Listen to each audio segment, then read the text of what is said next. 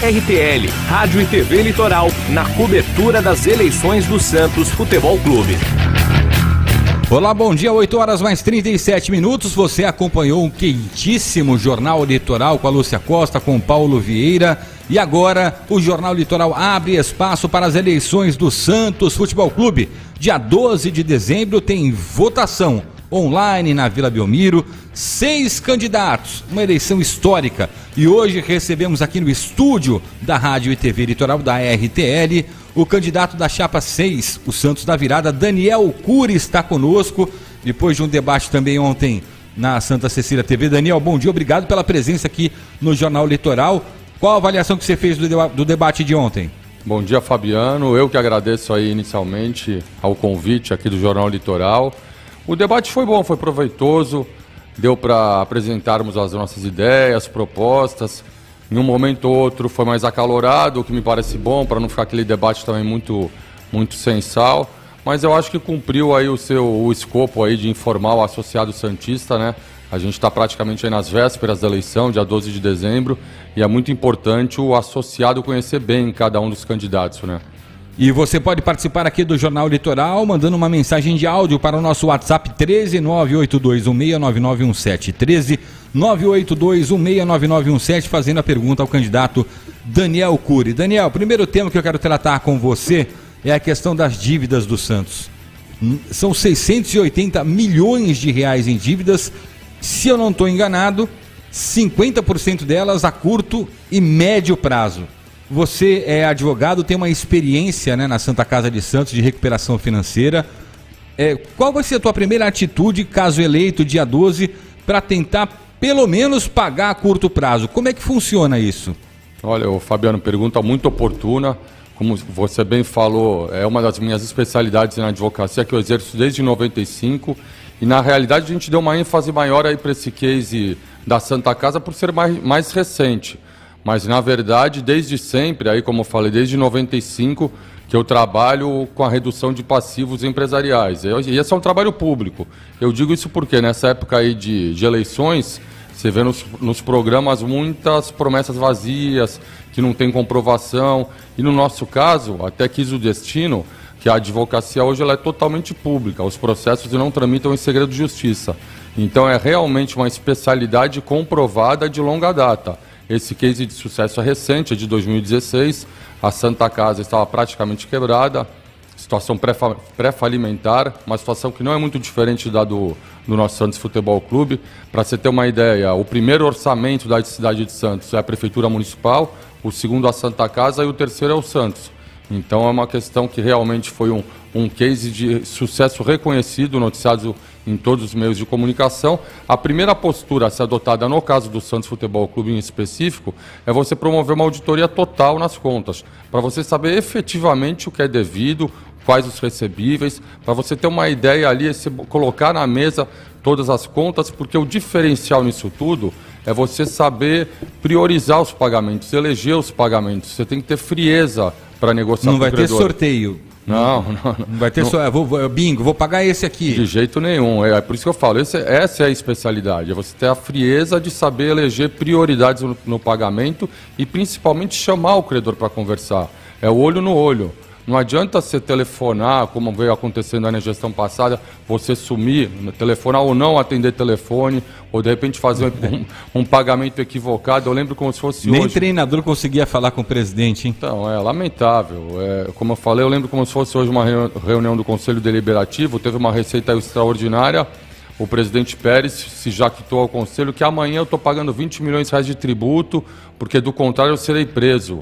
E não era nada disso. Quer dizer, você analisando a questão juridicamente, a última coisa que poderia, ser, poderia acontecer se ele não pagasse a dívida é ser preso.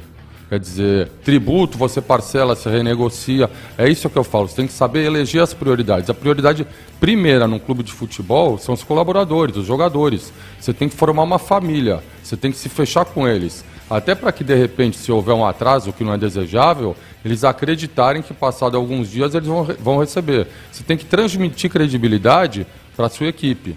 e para transmitir credibilidade já em janeiro, com a caneta na mão e ainda sem o resultado da auditoria, que acredito que seja uma auditoria interna, para você saber, você deve ter, você é conselheiro já há muitos mandatos, deve ter noção do que do, do da, da, previsão orçamentária. Você sabe que o atual elenco de futebol profissional gasta, é, é custa 10 milhões de reais por mês, ou seja, já chega com, com um negativo lá para baixo.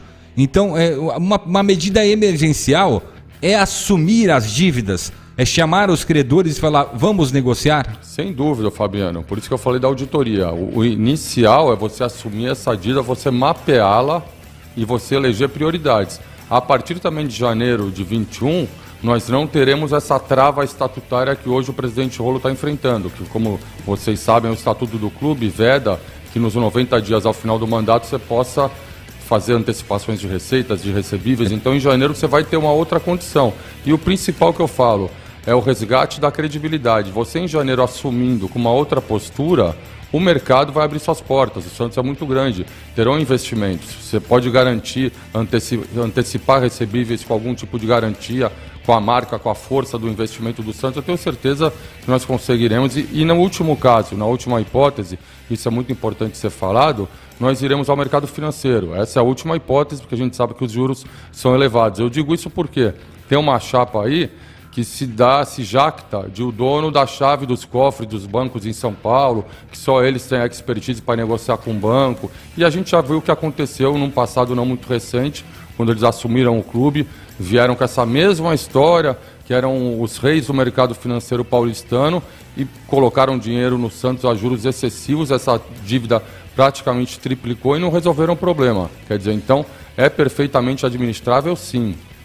Ô, ô, Daniel, são 8 horas e 43 minutos e eu digo o seguinte: às vezes o Santos pede para. Eu sempre coloco pede para ser processado. Tem como evitar é, erros minúsculos que tirem da frente do Santos bloqueios é, na conta por ações trabalhistas, enfim, porque isso parece são, são erros primários que há décadas não se corrige no Santos, Daniel. O que, que você tem para isso, caso seja eleito? Sem dúvida, Fabiano. E aí, sem querer cair no lugar comum, mas passa também por essa nossa especialidade realmente renegociar as dívidas. Você tendo credibilidade, o olho no olho do credor, você consegue bons parcelamentos e você forçará o devedor a aceitar esses, esses parcelamentos sem a necessidade de ingressar em juízo. Você tem que ter frieza para negociar, até porque para o credor, quando bate as portas do, do judiciário, a gente sabe é moroso.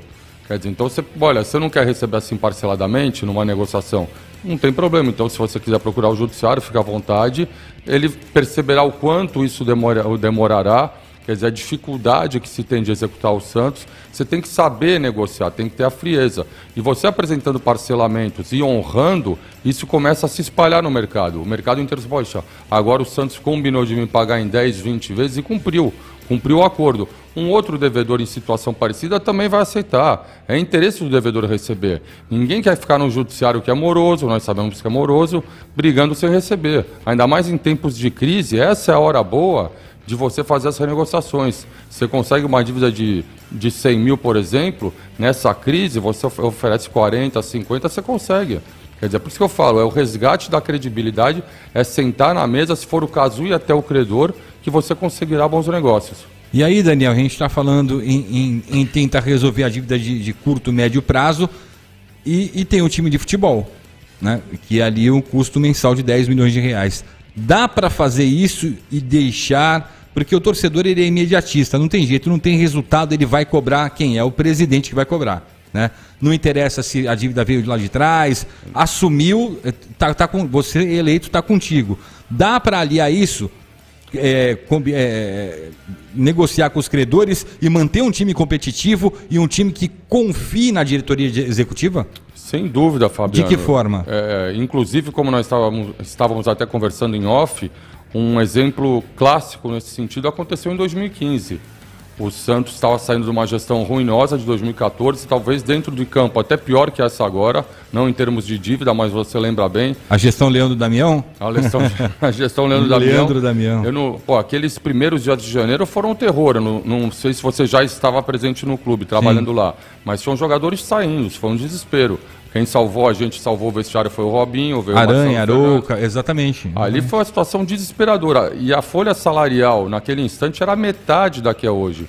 Então, o mote que a gente fala do futebol profissional é que efetivamente dá para fazer mais com menos. Você tem que utilizar a garotada da base. A nossa ideia é utilizar 70% da base e mesclar com jogadores com contratações pontuais que sejam acertadas. Mas é possível sim, e volto a insistir. Aquele exemplo de 2015, aquele princípio de 2015 é clássico. Santos foi campeão paulista, em cima do Palmeiras, a Vila Lotada um jogo maravilhoso e foi ali na raça, com dificuldade financeira e aquilo que eu te falei, o olho no olho. A gente sabe que ali houve um compromisso assumido pelo jogador Robinho perante os outros jogadores, se eu não me engano o David Braz também era um dos líderes, sim, sim. e falou, olha, a gente segura a onda que a gente vai receber, vamos aguentar. Quer dizer, é isso que eu falo, é essa presença do presidente, do comitê de gestão no clube que é necessário. Tem candidato aí que, que quer presidir o clube da casa dele em São Paulo, do quarto dele, só por lives ou por telefone, o presidente tem que estar ali, olho no olho, o tempo inteiro.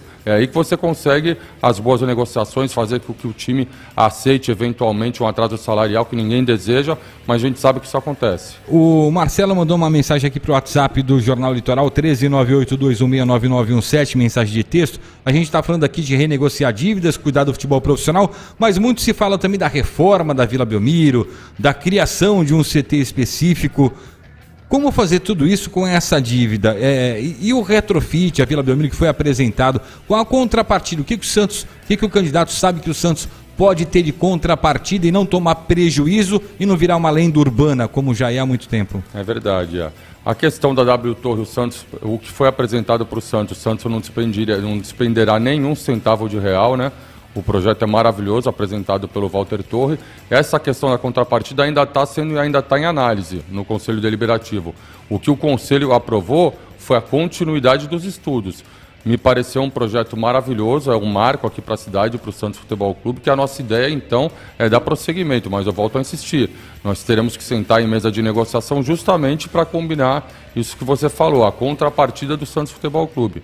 Mas, em princípio, eu senti muita credibilidade. Quem estava na reunião, isso é importante, né? Quem estava na reunião do Conselho Deliberativo e ouviu de viva voz o empresário, Walter Torre, me transmitiu muita credibilidade. Parece que será um negócio muito interessante ao Santos. A ideia é que ele prossiga. Volto a insistir, a gente precisa ver a contrapartida. O preço dos ingressos, por exemplo, Fala-se muito que lá no, no Parque Antártico, no Parque Antártico, no Allianz no Parque, Allianz, né? hoje em dia, o preço do ingresso é muito elevado. Então a gente tem que ter uma cautela para não ter essa elitização do futebol, para não transformar também a futura Vila Belmiro num lugar aí acessível para 1% apenas da população. Nem que para isso, se for necessário, a gente busque uma parceria com o poder público, até porque é uma obrigação do Estado, isso um pouco o candidato fala, talvez dado o desconhecimento jurídico, mas é uma obrigação do Estado, prevista na Constituição Federal, você fomentar a cultura, o entretenimento. Então o Santos pode até buscar uma parceria com o poder público para que o torcedor de, de renda menor, de baixa renda, possa também desfrutar de um estádio de primeiro mundo que parece é o que será o, o da W Torre aqui na Vila Belmiro. A gente está conversando com o Daniel Cury, candidato da Chapa 6, a, o Santos da Virada, a presidência do Santos, para a gente deixar bem claro, para não enganar o torcedor. Não é um negócio que surge, que ah, vamos fazer em um ano, dois anos, três anos. É, é, é um negócio que leva um tempo ainda para se entender, não é? Porque o projeto é muito bonito, o vídeo é muito bonito, só que a vila é construída em 16 mil metros quadrados e o projeto abrange 18 mil metros quadrados e aí envolve o poder público, como toda vez envolveu e nunca saiu do papel. Olha, Fabiano, eu vou te ser bem sincero, não é um excesso de otimismo. Nessa reunião também estava presente o prefeito municipal. Foi feita eh, essa pergunta sobre a metragem, ele explicou de uma forma muito convincente. O Walter Torre também me pareceu que é uma questão, isso é comum. É, é outra questão que é importante aí para quem é mais o meio jurídico, é comum as matrículas imobiliárias no registro de imóveis apresentarem algumas distorções.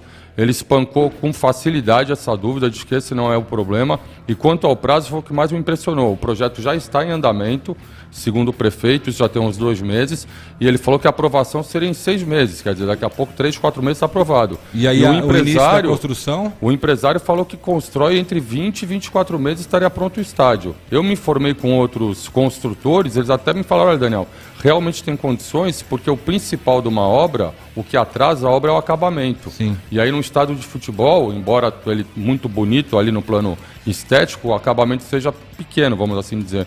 Então em 20, 20 24 meses estaria pronto. E aí o Santos teria que jogar em outras praças. Né? E lá dinheiro a gente sabe que tem. Né, para fazer, porque também dinheiro atrasa a obra, né? Atra... É, Ou não, para. Tem 250 milhões de reais ali. É. O empresário é forte. São, ele tem 9 milhões de metros quadrados de obra construída, só obra privada, nenhum centavo de direito público, de, com obra pública. O empresário ali, ele tem, demonstrou grande firmeza, credibilidade. Eu, me parece que foi o tiro certo aí do, que o Santos deu. Agora, Daniel Cury, vamos falar um pouquinho de plano de sócios, né? É, até 2009, a base dos sócios, que é o coração do clube, ficava dentro do clube. A partir de 2010 foi para a CSU, aí foi para uma sopa de letrinhas e nunca mais voltou para o Santos.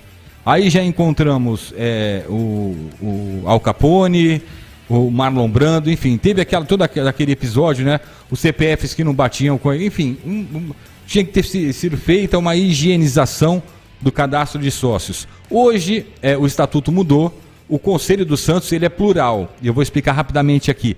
Por quê? O candidato da chapa A vence com 35% do, dos votos válidos, ele coloca 35% da lista do conselho dele. O candidato da chapa B ficou com. É, não venceu, mas teve 25%, 25%. Então, é um conselho plural, dividido em grupos políticos. Né? É, e, e fala-se muito de que o, o, o, o, executivo não pode tomar conta do, do, do, do dado dos sócios né, da Secretaria Social, tem que ser o legislativo quem fiscaliza.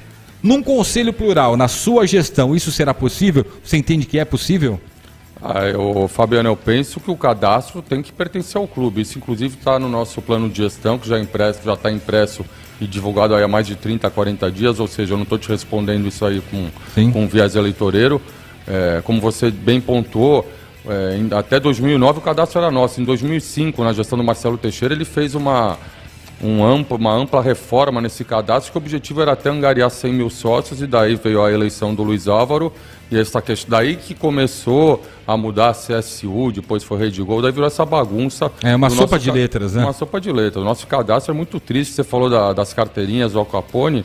Isso teve na minha comissão de inquérito de sindicância, que eu fui presidente, e pra, por incrível que pareça, esse processo que apurava esse, esse ato de indisciplina de criarem carteirinhas de Al Capone ou que o valha, sumiu, desapareceu nós tivemos que expulsar o conselheiro do clube, porque ele desapareceu com o processo administrativo. Você tem uma ideia da gravidade do que, deve, o que deveria estar por trás disso tudo. E, e até para não ser injusto, teve também a questão na última eleição dos amarelos, né, que falavam também. tal. Também era uma questão que estava sendo investigada, né? É, tudo isso é em função de um cadastro que é confuso, né? Agora nós teremos a, as eleições online também que eu sou a favor, também isso é importante, é muito bom ter o espaço aqui, porque circulou muita fake news, né? Aí eu te pergunto, é segura? Para o candidato, ela é segura? Essa é a pergunta aí que não quer calar, né? Hum. Como eu estava falando aí, você me interrompeu, mas muito oportuna a interrupção. Eu estava falando das fake news, porque falam a todo instante que os candidatos de Santos não são a favor do voto online. Isso é uma mentira. Eu, eu falo desde a primeira live que eu sou totalmente a favor do voto online. Isso esteve no Conselho Deliberativo, eu votei pelo voto online. O que, o que preocupa são as notícias que chegam a todo instante. Que não é seguro, que há invasões, existem invasões. É só isso que nos preocupa. Inclusive, exatamente o que você falou. Parece que a empresa disse que não tem condições de dar, de auditar esse resultado. Não tem confiabilidade. O estatuto é expresso a eleição online desde que estejam garantidas a segurança e confiabilidade. Como eu venho dizendo, é só o que faltava para o Santos para terminar, para coroar esse triênio desastroso que nós vivemos, você ter uma eleição judicializada ou uma eleição com um candidato que aparentemente não ganharia e ganhou com base no voto online. Mas o que eu quero pontuar é que eu sou a favor, sim, do voto online. Me preocupa só essa questão da confiabilidade, da segurança. Isso precisa ser dito. Tem candidato que não fala. Depois ele fala, não, o candidato fala que é a favor da volta online, mas a todo instante fala em segurança. Poxa, mas é óbvio, eu quero o bem do clube. Quem quer o voto online por goela sem saber se pode ser auditado ou não, então está tá com algum outro interesse. ou ele tem alguma informação que ninguém sabe. Tem candidato muito tranquilo nessa questão, né? Não teremos eleição presencial na Federação Paulista esse ano, né?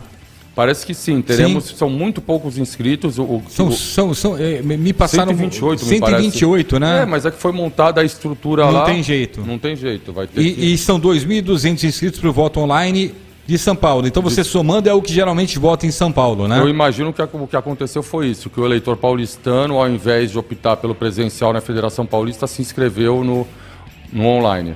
Exatamente. E, na verdade, são 2 mil santistas né, que votam em Santos inscritos também para o voto online e outros 2 mil fora do eixo é, Santos-São Paulo.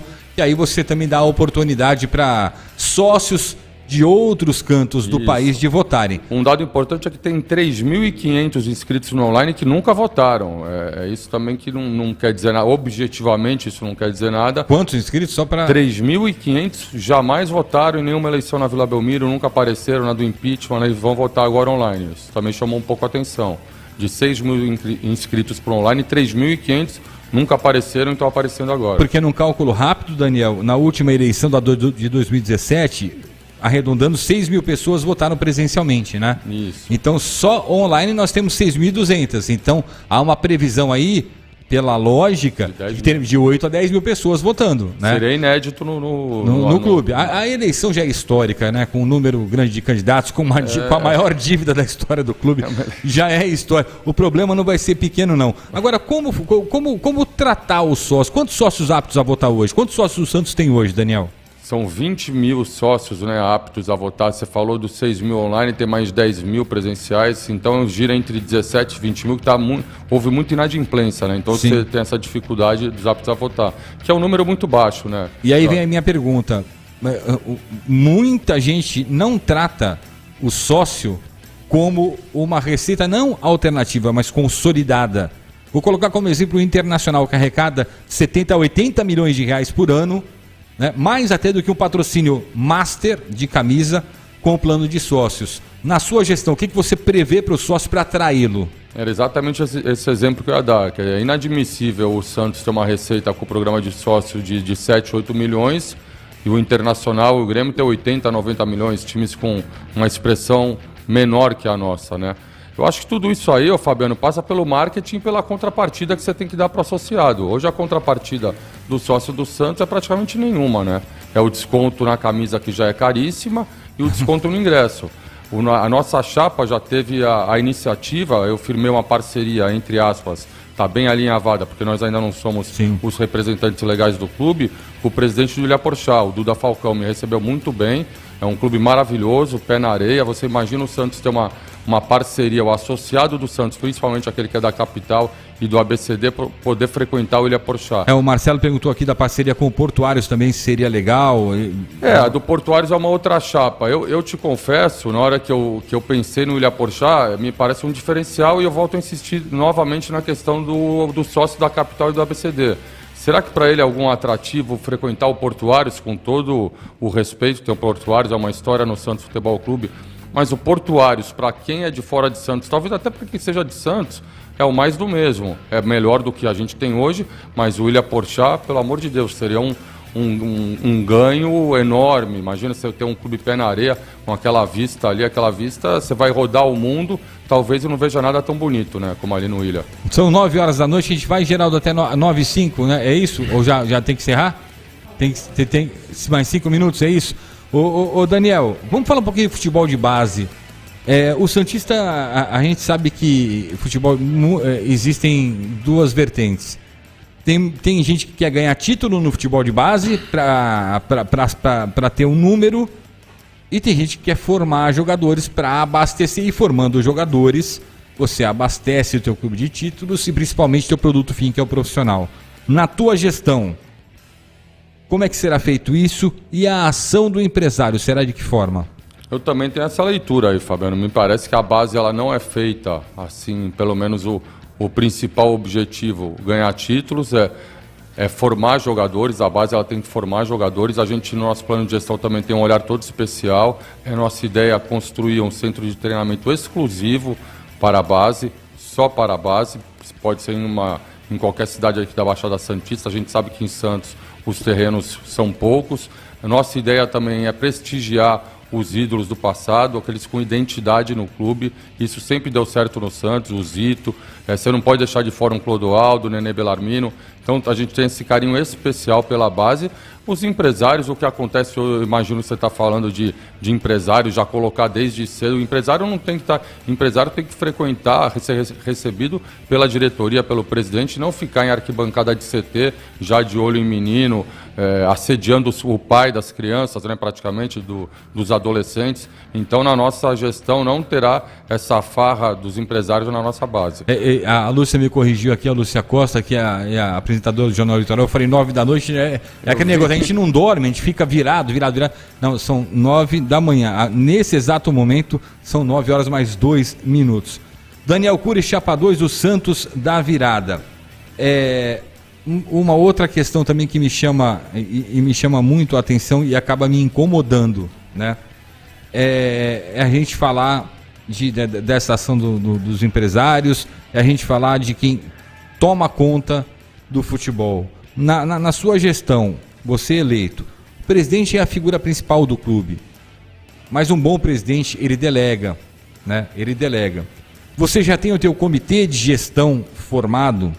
Pode anunciar para a gente quem são, porque o comitê de gestão é quem decide junto com o presidente, é uma decisão colegiada pelo estatuto, né? Todas as ações do clube. Você já tem o teu, além de você e o Ariovaldo, é. Feliciano, que é teu vice, os outros sete membros? Isso que eu ia frisar. O vice-presidente ele faz parte do comitê de gestão, obviamente, é o presidente, o vice mais sete.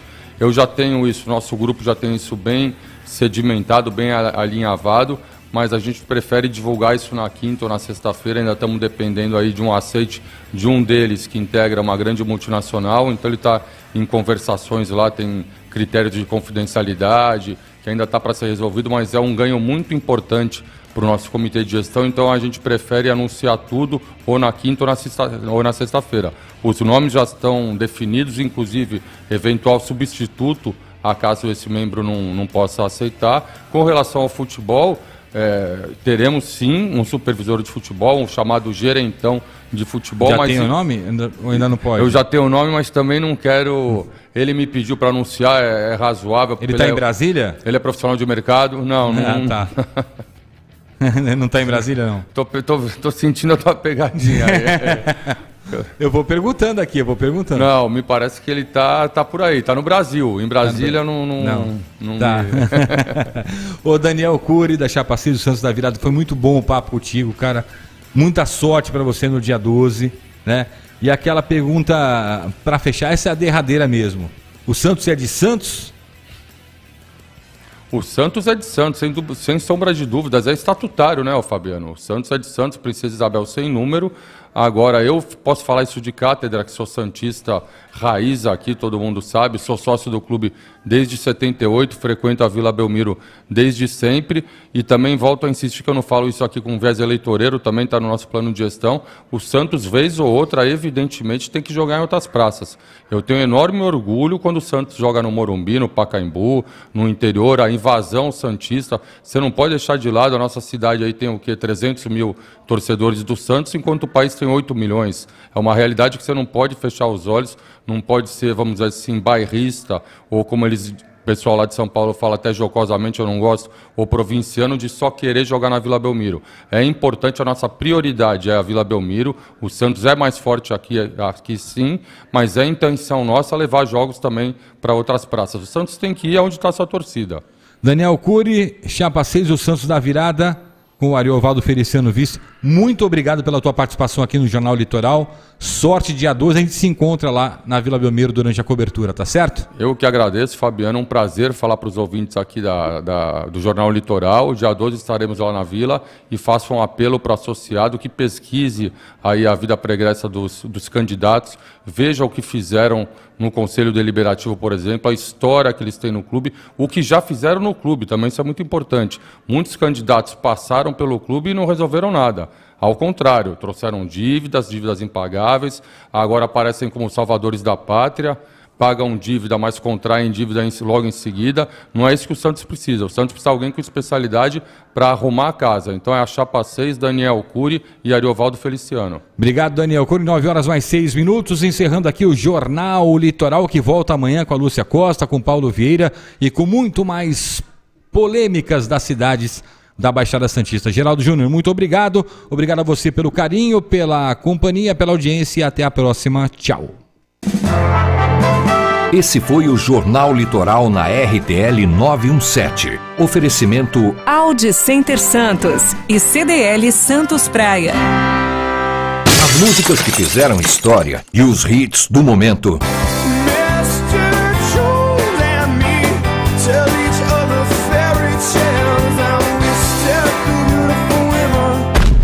A Rádio e TV